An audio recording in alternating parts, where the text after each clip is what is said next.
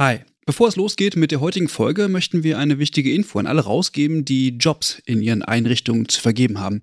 Denn ab sofort kannst du deine Stellenanzeige hier bei uns im Podcast platzieren. Wir finden das besser als Werbung, weil unsere treuen Hörenden damit Hinweise auf tolle Jobangebote bekommen und Unternehmen diesen Podcast nutzen können, um genau die Zielgruppe zu erreichen. Und wir nerven nicht mit Inhalten, die niemand hören will. Also eigentlich eine Win-Win-Win-Situation. Wenn du also eine Stellenanzeige hast, am besten natürlich für akademisch Pflegende, dann schreib uns eine Mail an hallo@übergabe.de. Übergabe hier mit UE. Wir veröffentlichen dann die Anzeige hier mit den relevanten Infos. Wir freuen uns auf deine Mail und wünschen viel Spaß mit der heutigen Folge.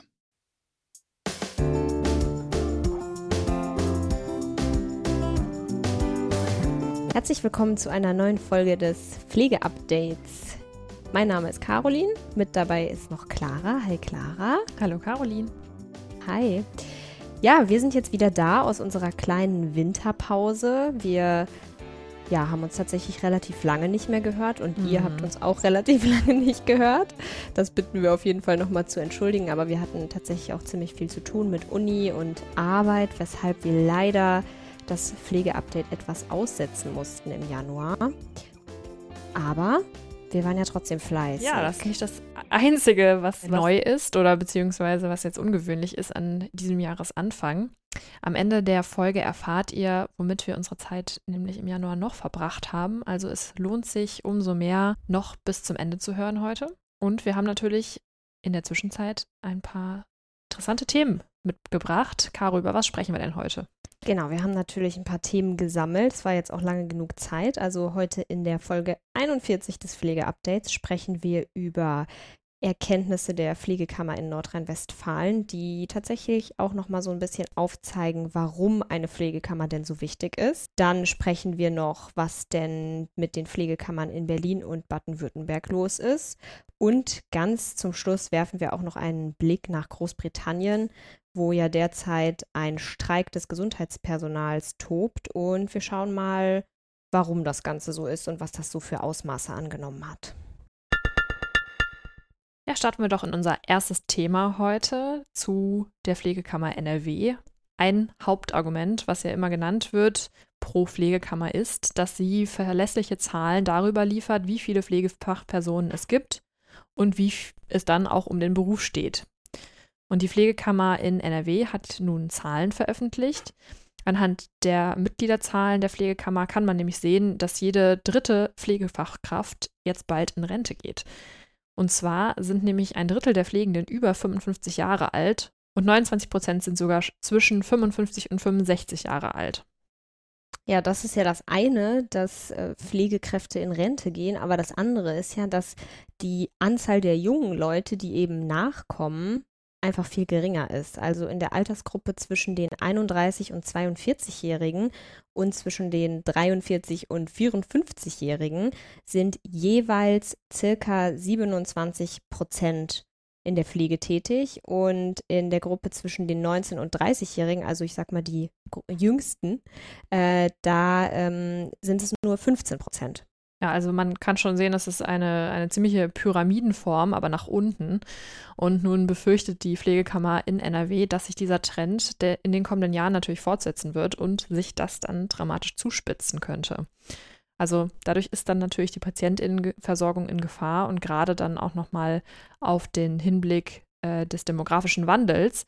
Und ja, und aus diesem Grund hat sie dann nochmal betont, dass man sehr stark in die Nachwuchsförderung und auch in die Fachkräftegewinnung investieren sollte.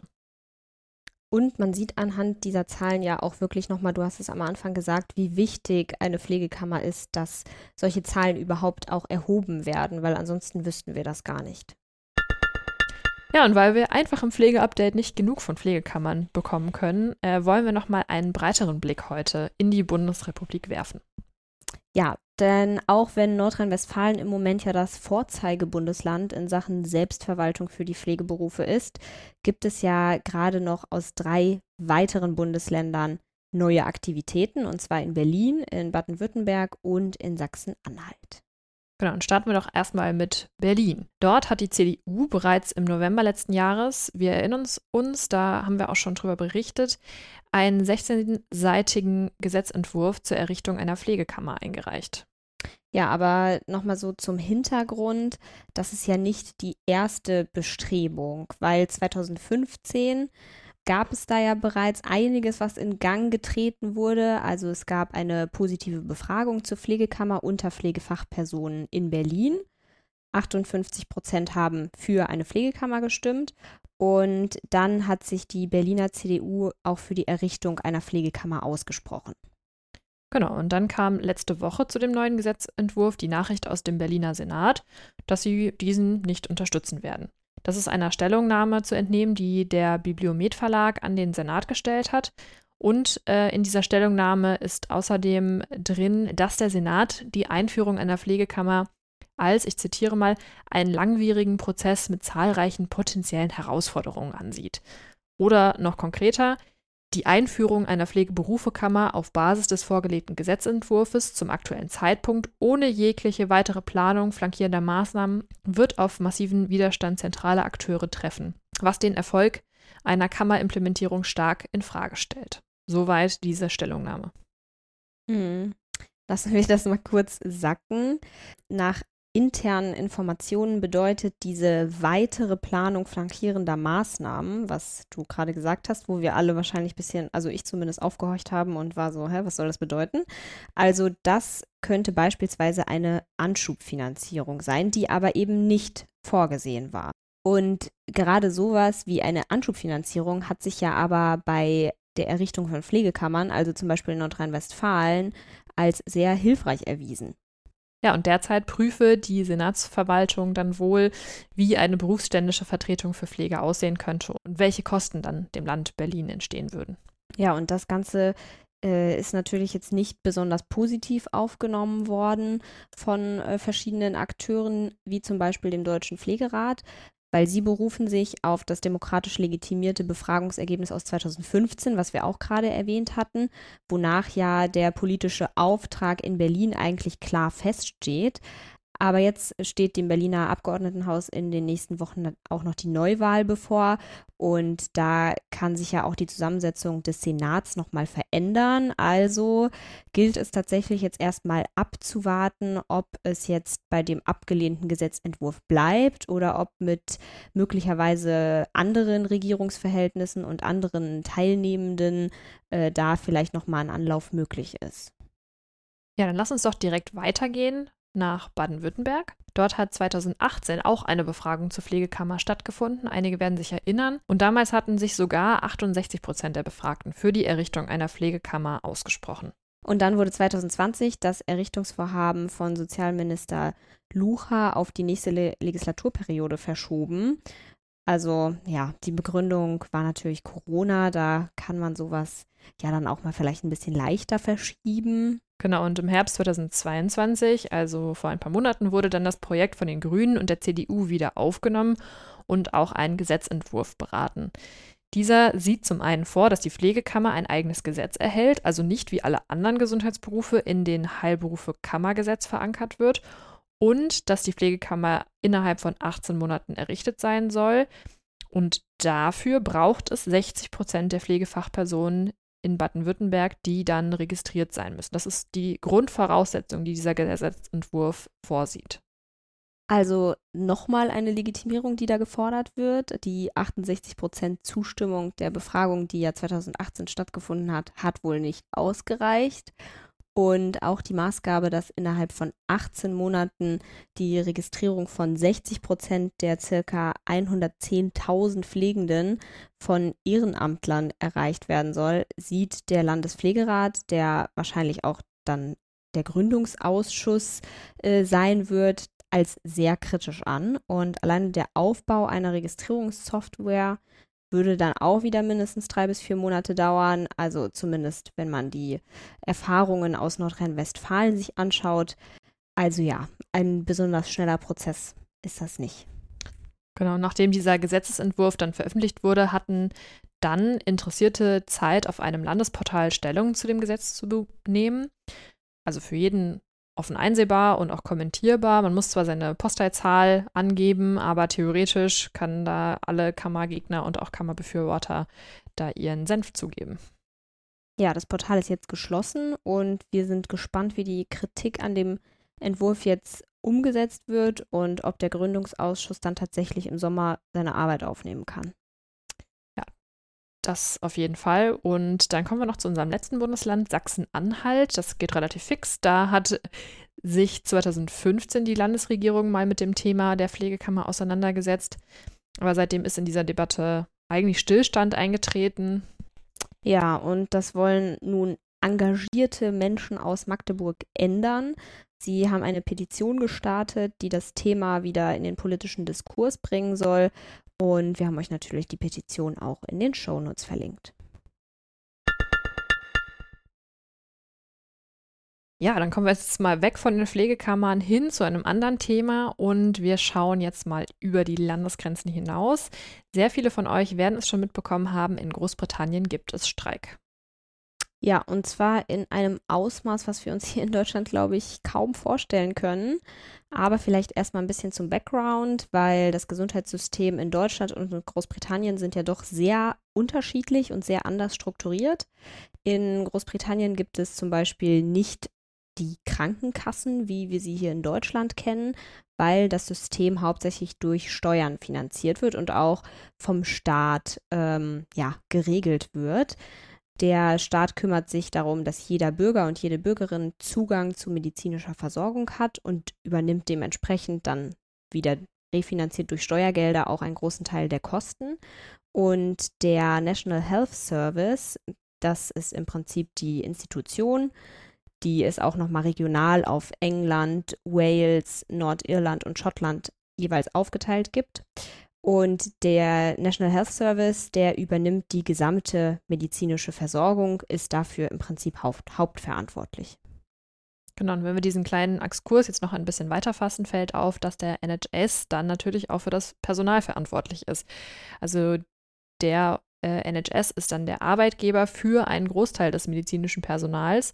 Und um dann diesen kleinen Deutschland-Großbritannien-Vergleich nochmal abzurunden, also Großbritannien hat schon wirklich lange Probleme im Gesundheitswesen, unter anderem, weil es eben auch staatlich organisiert ist.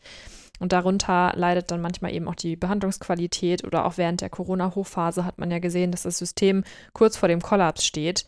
Also ähm, Großbritannien hat im Vergleich eine sehr geringe Ärztedichte von 2,9 auf 1000 Einwohner und in Deutschland sind es 4,3 Ärzte pro 1000 Einwohner.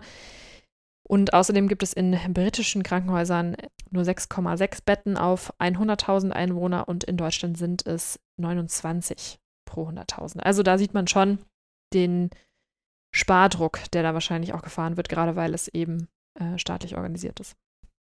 Ja, und vor allem auch einfach den Unterschied, dass man Deutschland und Großbritannien, auch wenn es beides europäische Länder sind und wahrscheinlich ungefähr gleich, dass man aber trotzdem das einfach sehr schwer nur miteinander vergleichen kann. Aber so viel jetzt erstmal dazu. Kommen wir zu den News. Was ist überhaupt los? Also das Gesundheitspersonal streikt. Sie möchten bessere Löhne, bessere Arbeitsbedingungen und die Gewerkschaften verlangen auch einen Notfallgesundheitsetat eben gerade damit staatliche Krankenhäuser mehr qualifizierte Pflegekräfte einstellen können und eben mehr finanzielle Mittel zur Verfügung haben. Weil zurzeit ist es so, dass landesweit Zehntausende qualifizierte Pflegefachkräfte fehlen. Genau, und außerdem soll das Streikrecht eingeschränkt werden, damit eben die Grundversorgung sichergestellt ist. Zurzeit ist es nämlich so, dass die Patientinnen und Patienten lange Wartezeiten in Kauf nehmen müssen äh, wegen des Streiks. Aber ich glaube, wir müssen uns jetzt nochmal das Ausmaß vor Augen führen. Also jetzt am Montag dieser Woche haben nach Gewerkschaftsangaben Zehntausende Pflegekräfte und auch Rettungssanitäter die Arbeit niedergelegt. Das Royal College of Nursing, das ist die Gewerkschaft für die Pflegenden in Großbritannien, sagte, dass es sich um den größten Streik seit 75 Jahren handelt. Und es mussten ca. 88.000 Operationen kurzfristig abgesagt werden. Das ist schon echt eine ganz schöne Menge. Ja, und die Politik scheint derzeit da wirklich machtlos zu sein. Ähm, das Gesundheitsministerium in London wirft den Streikenden vor, dass sie Patientinnenleben damit gefährden werden. Und nach Informationen des Gesundheitsministeriums wird vorher von den Gewerkschaften eben nicht angekündigt, welche Kliniken bestreikt werden, weshalb es nahezu unmöglich sei, sich darauf vorzubereiten oder beispielsweise Ersatzambulanzen aus Armeebeständen einzurichten. Ja, und der Tarifstreit, der dauert ja jetzt auch schon seit mehreren Monaten an. Und in England explizit zeichnet sich jetzt auch keine Einigung ab. Also die Regierung hat Angebote gemacht, die sind aber noch weit unter dem Niveau ähm, der Inflationsrate überhaupt. Und das wollen die Gewerkschaften und Beschäftigten, das Angebot wollen die nicht annehmen. In Wales hingegen wird aber vielleicht bald ein Kompromiss gefunden. Das ist so ein bisschen absehbar, aber ob das dann zum Abschluss kommt, das wird man noch sehen. Die Gewerkschaften in Wales haben aber auf jeden Fall jetzt schon geplante Streiks wieder abgesagt, nachdem Gesundheitspolitiker und Politikerinnen ein verbessertes Lohnangebot gemacht haben. Also äh, ist es vielleicht schon mal ein Zeichen. Die Gewerkschaftsmitglieder müssen jetzt aber nochmal über dieses Angebot abstimmen. Und auch in Schottland ist es jetzt schon so weit, dass teilweise die Streiks wieder abgesagt wurden. Also dort ist auch ein Aufeinanderzugehen der Tarifparteien ja, zu beobachten. Ja, wir sind gespannt, was da noch passiert. Und jetzt kommen wir mal zu unseren News. Die News, die schon angeteasert wurden zu Beginn. Alle haben nur darauf gewartet. Genau, dann Caro, schieß mal los. Ja, also, wir haben uns, wie gesagt, ein bisschen Gedanken gemacht und waren nicht ganz untätig in der kleinen Winterpause, die wir hatten. Und deswegen dürfen wir euch heute ankündigen, dass ihr in nächster Zeit, also schon ab der nächsten Folge, drei andere, drei neue Stimmen hier im Pflegeupdate hören werdet. Genau. Caro und ich werden das Pflegeupdate abgeben, jetzt nach fast zwei Jahren, an drei wundervolle Personen, die auch im Gegensatz zu uns eben noch in der direkten Patientenversorgung arbeiten und vielleicht auch nochmal einen anderen frischen Blickwinkel mitbringen. Aber ja, wir freuen uns da eigentlich drauf und da so kompetente Leute gefunden zu haben. Auf jeden Fall, wir freuen uns sehr. Trotzdem ist es uns natürlich jetzt ja nicht so leicht gefallen, aber ich glaube, es tut dem Formatpflege-Update vielleicht auch ganz gut, wenn mal ein bisschen neuer, frischer Wind reinkommt und manchmal muss man ja auch einfach loslassen und auch Neues zulassen. Deswegen ist es ähm, ja die Freude überwiegt, sage ich mal so. Und das ähm, drei neue Personen dann in Zukunft das Pflegeupdate moderieren werden. Genau, aber wir wollen es natürlich noch ein bisschen spannend halten, wer das nun ist. Und deswegen verweise ich dann mal auf die nächste Folge, die am 25. Februar rauskommt. Da werdet ihr dann erfahren, wer das Pflegeupdate zukünftig weiterführen wird. Aber auf jeden Fall werdet ihr die drei neuen Personen kennenlernen. Und ähm, könnt euch mental darauf einstellen, dass ihr Claras und meine Stimme dann nächstes Mal am 25.02. das letzte Mal im Pflegeupdate hört. Ähm, ja, aber wir freuen uns, wie gesagt, schon sehr auf diese Folge und ich würde sagen, bevor wir das jetzt noch weiter in die Länge ziehen, wünsche ich allen erstmal ein schönes Wochenende und dann hören wir uns am 25. Februar wieder. Bis dahin, Caro. Es war sehr schön Ciao. mit dir die letzte zwei Zweierfolge. Die letzte zu zwei. Ja, die letzte Folge zu zwei. Mach's gut.